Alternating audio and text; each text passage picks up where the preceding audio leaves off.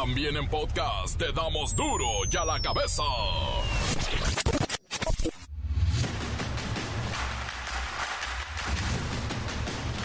Viernes 2 de febrero del 2024, yo soy Miguel Ángel Fernández y esto es duro y a la cabeza sin censura. El presidente López Obrador defiende a la alcaldesa de Tijuana luego de un ataque contra una periodista, Yolanda Caballero. Dijo el presidente, Montserrat es incapaz de un atentado y exigió las investigaciones y que este caso se esclarezca. Yo eh, conozco a la presidenta municipal de Tijuana, como a la gobernadora, y pues las considero eh, mujeres íntegras, respetuosas de la libertad. No las considero capaces de un atentado contra nadie. La grave violencia e inseguridad que padece el transporte de carga y de pasajeros en carreteras del país violenta el derecho humano a libre tránsito y también pone en riesgo la vida de cientos de operadores de unidades de transporte todo el tráfico de armas que sale de Estados Unidos recorre cinco rutas en México antes de llegar a Tuxtla Gutiérrez, Chiapas. El gobernador de Florida, Ron DeSantis anunció que desplegó mil elementos militares en la frontera entre México y Texas para apoyar a contener a los migrantes. El país se prepara para un largo fin de semana por el día feriado del lunes 5 de febrero conmemorando la constitución de 1917 y las autopistas y sus casetas de cobro empiezan a reportar carga pesada. Vámonos. El reportero del barrio, bueno, trae un montón de cosas horrorosas. La Bacha y el Cerillo presentan la agenda deportiva de fin de semana. Es la jornada 5. Comencemos con la sagrada misión de informarle porque aquí no le explicamos las noticias con manzanas, no, aquí las explicamos con huevos. Llegó el momento de presentarte las noticias como nadie más lo sabe hacer. Los datos que otros ocultan, aquí los exponemos sin rodeos. Agudeza, ironía, sátira y el comentario mordaz. Solo el duro y a la cabeza. ¡Arrancamos!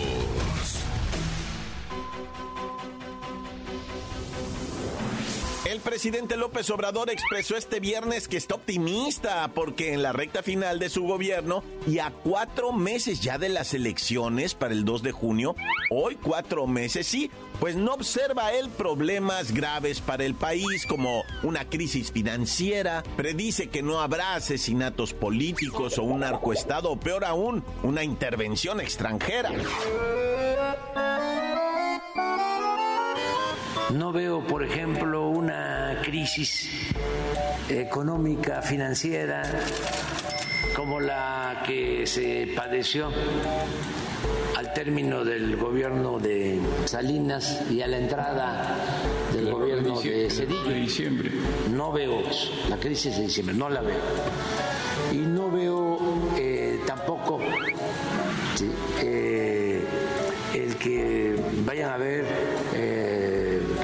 asesinatos políticos,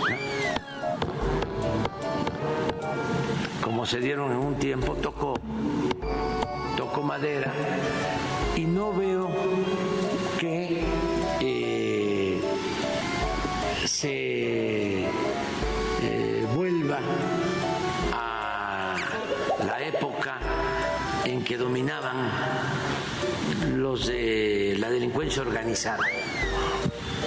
No veo hacia adelante un narcoestado y no veo tampoco una amenaza de sometimiento, de intervención de ningún gobierno extranjero. Le preguntaron los periodistas sobre cuál será su posición si es que la 4T cambia de rumbo y dijo, no, ni me preguntes eso. No mm, pienso que vaya a haber eh, problemas en el futuro. Eh, va a ser muy bueno el porvenir para México, para su pueblo. Eh, estoy convencido de eso, muy consciente. Desde luego se van a seguir enfrentando problemas, pero nada, nada, nada, nada, nada grave. El presidente manifestó que su optimismo es porque el progreso continuará con trabajo y cuidado de los recursos naturales y aprovechó para expresar su agradecimiento a los opositores. Sí, le agradeció a los opositores que se han portado muy bien, pues no han optado por la ruta de la violencia. Veo un país que va a seguir eh, progresando con su pueblo trabajador, excepcional, eh, utilizando racionalmente sus recursos naturales, exaltando cada vez más, porque esa es la grandeza de México, sus culturas. México es una potencia cultural en el mundo. No tengo duda de eso. Estoy optimista. Y bueno, aprovechó también el presidente para decir que los medios de comunicación y sus dueños sí tienen una preferencia, aunque lo nieguen. Y la prueba está en que luego de revisar la cobertura mediática de las precampañas en los estudios del INE, vio que no fueron equitativas y favorecieron a su oposición. La oposición del presidente López Obrador dijo hoy que se vio favorecida por los medios de comunicación. La nota que te entra. Duro ya la cabeza. Y hablando de tráfico, vamos a hablar de otro, del de armas, que sale de seis estados de Estados Unidos y recorre cinco rutas en México antes de llegar hasta Tuxtla Gutiérrez, Chiapas. Siri. Un informe de la Secretaría de Seguridad y Protección Ciudadana, entregado al Senado, detalla que el armamento para surtir al mercado ilícito mexicano sale de Washington, Utah, Colorado, Missouri, Georgia y Florida. Al cruzar la frontera, entra por Tijuana, Baja California, Nogales, Sonora, Ciudad Juárez, Chihuahua, Ciudad Acuña, Coahuila y Ciudad Miguel Alemán, Tamaulipas. Este reporte señala que las armas van a cuatro puntos fronterizos del sureste mexicano.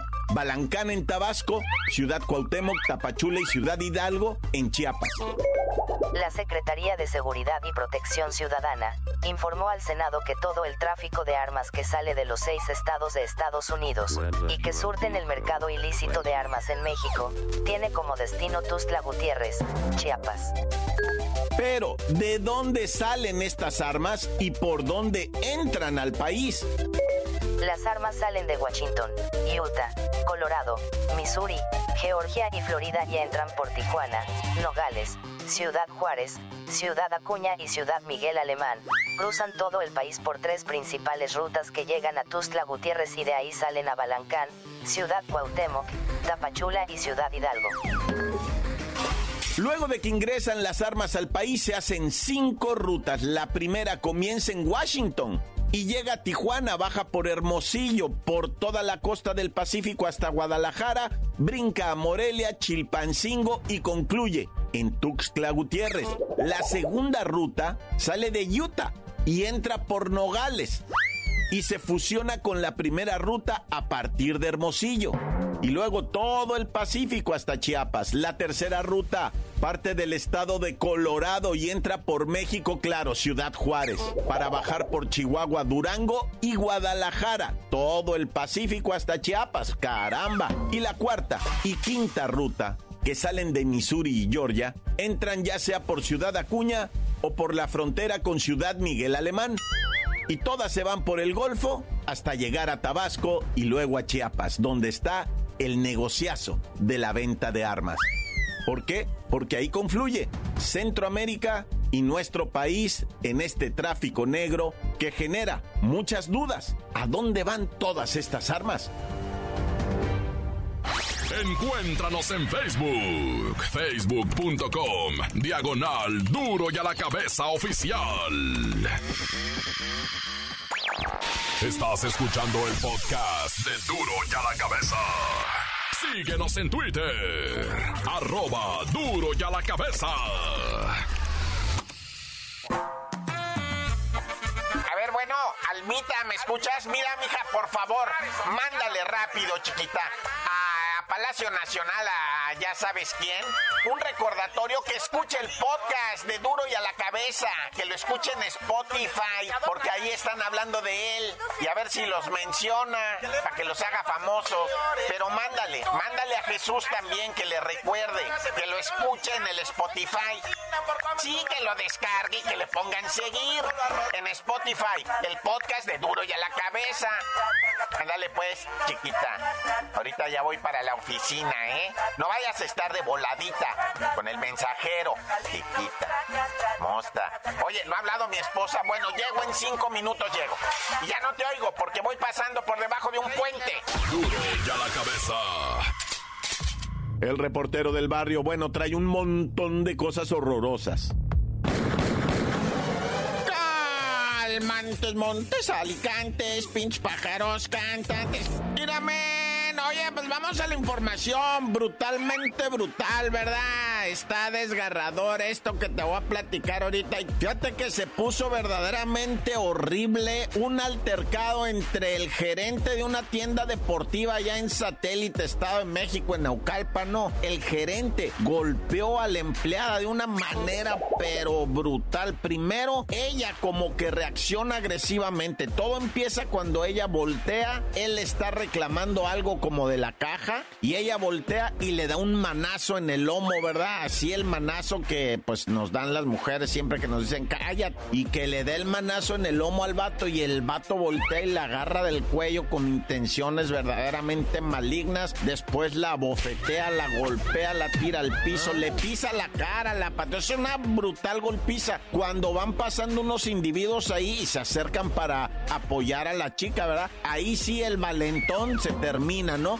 No, espérenme, espérenme, es que fue ella la que empezó, dice el vato. No, bueno, y sí, pues lo tratan de agarrar, pero se huyó. El vato se fue. Dicen los expertos que analizan estas cosas, ¿verdad? Que la chica probablemente tiene una relación más que laboral con el individuo y pues ambos bien tóxicos, ¿verdad? Pero, pero no hay disculpa, o sea, no vayan a pensar que uno quiere disculpar a este salvaje, no, al contrario, queremos que lo agarren y que lo procesen y que lo encarcelen por intento de lo que quieras, o sea, es que fue una golpiza horrible en tan solo unos segundos. Y mira, lo triste es que ya tenemos muchos ejemplos de estos, ¿verdad? Acuérdate allá en León, Guanajuato, cuando un coreano, ¿verdad? Andaba pateando empleados en las nachas, los ponía y les pegaba unas patadas. Y cuando hicieron viral el video, eh, agarró pa' Corea, ¿verdad? El compa, no le hicieron nada. Ahí está el de la taquería en Monterrey, en donde le pone una golpiza al chalán, pero golpiza. Y ese era el patrón, ese era el dueño. No le hicieron nada, la gente sigue yendo a comer ahí, todo bien, el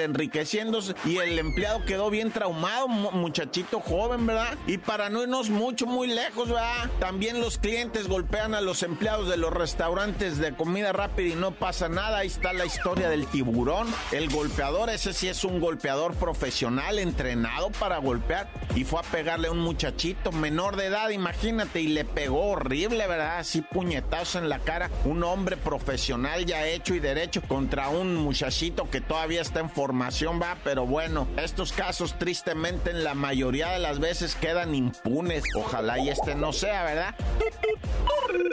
Oigan, bueno, pues vamos rápido, ¿verdad? Porque urge el tiempo. Te voy a contar una historia. Primero, algo pasa en la mente de las personas, ¿verdad? Cuando deciden asesinar a alguien, algo les pasa en la cabeza. No, no sé qué es exactamente, pero como que hasta fácil, ¿verdad? Se les vuelve fácil y ya después vienen unos arrepentimientos que los atormentan la vida entera. ¿De qué estoy hablando? Del caso de Sang y el caso de Ye. Así se llama Sang y Ye. Sang es un hombre y Ye la mujer. Jóvenes chinos se divorciaron y Ye tenía dos hijitos, una niña de dos años y medio y un chamaquito que apenas iba a cumplir el año, ¿verdad? Pero ella ya andaba de amante de Zen. Estaban casados y tenían la relación extramarital, ¿verdad? Y, y se divorciaron de sus parejas. Zen le dijo a Yen, mira, mija, yo te voy a aceptar, pero esos no son mis hijos. Y ella le dijo, pues si no son tus hijos, yo tampoco los quiero. Así es que deshazte de ellos si eres tan hombre, pues tú nomás dime. Y ella le dijo, pues órale, jalas, jalo, órale, hazlo. Yo no quiero tener hijos de otro hombre que no seas tú. Y empezaron a hacer ese diálogo tóxico, asesino horriblemente. ¿Y qué crees? Aventaron, bueno, el hombre San aventó a la niña y al niño desde el quinceavo piso de un edificio para limpiar. Y, empezar de nuevo con, con su novia, Ye, bueno, ya su esposa Ye. Y ella aceptó, es más, según los jueces que ya llevaron el caso, ella fue la que lo obligó más a él porque él en un video que hay se golpea la cabeza después de haberlos aventado, ¿verdad? Y se arrastra por el piso llorando, ¿verdad? Y ella nada más está así como en shock, ¿no? Pero aventaron a los niños, güey, que para que ya, o sea, pues simularon un supuesto accidente y que se cayeron y se desbarrancaron y estaban jugando. No es cierto, los aventaron. ¿Y qué crees? Pues nomás te informo, ¿verdad? San y Ye ya fueron ejecutados, así como lo escuchas. Los ejecutó el gobierno chino. Dijo, no, esto es para que los que no, es que es la sanción. Incluso hubo una revisión del caso y los jueces volvieron a fallar. Estos señores se van a la inyección letal y a los dos les pusieron la jeringuilla. De la muerte y muertos ya. ¿Por qué? Porque los chinitos sí tienen una justicia de esas de terror, ¿eh? O sea, la riegas y pagas, pero con la vida, no como aquí, ¿verdad? Que ya liberaron a Juan Collado, el millonario. No, juicio. Ah, estos poderes que tenemos nosotros. Bueno, ya. Y bueno, vámonos riendo para llegar eh, contentos porque hoy es Viernesuki y nos tenemos que ir al cantón a pegar un chagüerazo, un refino, un caguamón, un chubi, un quickly y a dormir. ¡Tan, Se acabó, corta. La nota que sacude. ¡Duro! ¡Duro ya la cabeza! Encuéntranos en Facebook, facebook.com, diagonal duro y a la cabeza oficial. Esto es el podcast de duro y a la cabeza. La Bacha y el Cerillo presentan la agenda deportiva de fin de semana. Es la jornada 5.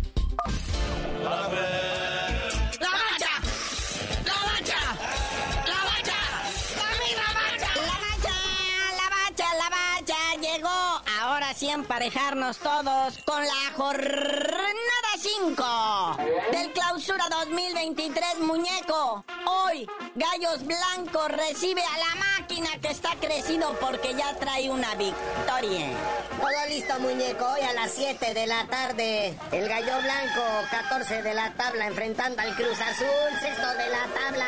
Bien por la máquina, que sigan esos triunfos. Es un arranque más o menos de mi máquina. Respete gente, respete. Bueno, y hablando de falta de respeto, se van a faltar el respeto el Puebla y el Mazatlán hoy a las 9. Sí, duelo de sotaneros. ¿Quién es más malo, el Puebla o el Mazatlán? El Puebla 18 de la tabla, el Mazatlán el 17. Chale, y falta y empate en acero, Naya. Y ya para mañana, duelo de garra. Están buscando irse posicionando el Toluca, que empezó bien, pero se nos está desmoronando contra un León, que empezó mal, pero ahí la lleva. Toluca, noveno de la tabla, enfrentando a León, onceavo de la tabla, y están en la mitad. No quieren caer más, pero pues quieren subir para arriba. Ánimo Andresito guardado con el León. ¿Y qué te parece los bravos que van a recibir al Necaxa? porque ya saben, el Necaxa en cuarta posición, va invicto y va a visitar a los caballitos que estrenan director técnico. Si ahorita fuera liguilla, el Necaxa ya estaría en cuartos de final. Y luego el Pachuca Cholos. Que pues el Pachuca hay más o menos ahí anda, ¿no? Octavo de la tabla y Cholos, bueno, nomás Juárez, Mazatlán y Puebla son más malos que ellos.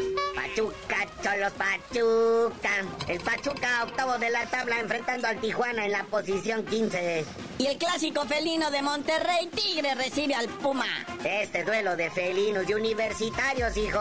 El Tigre es tercero de la tabla enfrentando al Puma, quinto de la tabla. Recordemos que no hay quinto malo. Ah, pero qué cierre, ¿eh? ¡Qué cierre! Papelito. En la mera jornada 5 se están peleando la cima. La pandilla el nido del agua. ¿Y ahora cuál es el nido, hijo? El AME todavía en el Azteca va recibiendo al Monterrey. El super líder tiene mismos puntos, pero diferencia de goles, pues el Monterrey está arriba. Para salir chispas, muñeco. Y falta y también empaten a cero, ¿no? Ya. Domingo para que duerma hasta tarde y se levante por ahí de las 4 de la tarde, le den un caldito y a las 6 ya está usted viendo el Atlas Santos. Este duelo de medianeros, el Atlas treceavo de la tabla enfrentando al Santos que está en la posición 12. Y para cerrar con todo y morbo, el Atlético Sanguichito recibe al rebaño sangrante y al tremendísimo Chichare. Ah, ¿cuál chicharito? Todavía no. Ahí se lo trajeron a vender camisetas, ¿entiende? No a jugar fútbol. Eso ya vendrá después. Y ahora vamos a la comisión disciplinaria. Anuncian sanciones para Iván Alonso y Miguelito Herrera, mi piojito. Y todo por andarse jalando las medias. Y ya la comisión disciplinaria manda sendas sanciones para Iván Alonso, director deportivo del Cruz Azul, y Miguel Herrera, director técnico del Cholo. Pues a ambos dos, para empezar, multa económica, ¿verdad? No se especificó cuánto, ni cuándo la van a pagar, ni dónde la van a depositar. Pero pues, ahora sí que Iván Alonso quedó inhabilitado por un mes. Oye, muñeco, ¿y qué significa exactamente que hayan inhabilitado a Iván Alonso? ¿Cómo que qué significa la inhabilitación de Iván Alonso? Que durante un mes enterito no puede participar directamente en las actividades de Cruz Azul. No puede participar en cursos de la Federación Mexicana de Fútbol. No puede ingresar a la cancha ni al terreno de juego, ni vestidores, ni túneles de acceso a la cancha, ni área de servicio médico, ni control de dopaje, ni zona de autobuses, ni área de prensa, ni zona mixta. Es decir, el otro no puede estar cerca al equipo a lo largo del mes que dure su castigo. Y pues mi piojo, nada más económica, pero no está suspendido. Porque él no fue el agitador, a él lo agitaron.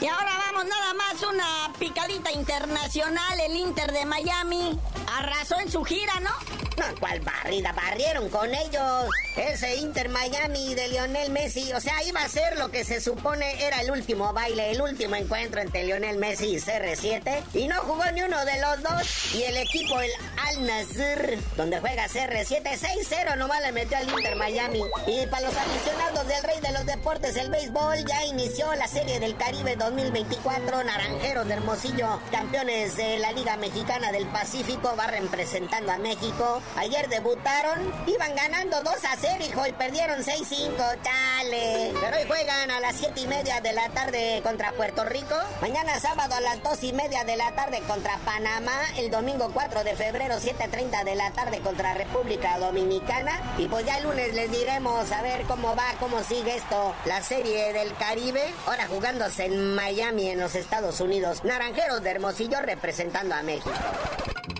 Y bueno, carnalito, ya vámonos, no sin antes, pues ahí invitarlo que si quiere ir a ver al Super Bowl, a ver el partido en vivo. Si quiere usted comprar los boletos, ahí nomás piérdale el amor. A 6,100 dólares, el más baratito, o 6,900, depende de qué portal los compre. Hasta los 25 mil dólares, o chanza, y hasta 34,600 dólares. Pero no se preocupe, a lo mejor un regidor ahí de su municipio lo va a ver en la transmisión ahí del Super Tazón. Ya ves, siempre monean a un político mexicano por ahí y a costa del erario, diciendo que anda buscando inversión para su pueblo. Pero pues tú ya dinos por qué te dicen el cerillo. Hasta que tenga mi boleto del Super Bowl para revenderlo, les digo.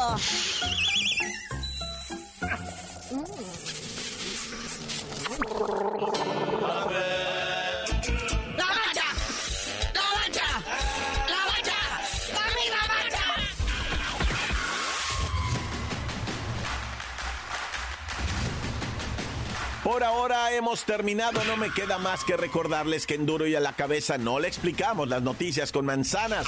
Aquí las explicamos con puente. Hasta el martes. ¡Vámonos!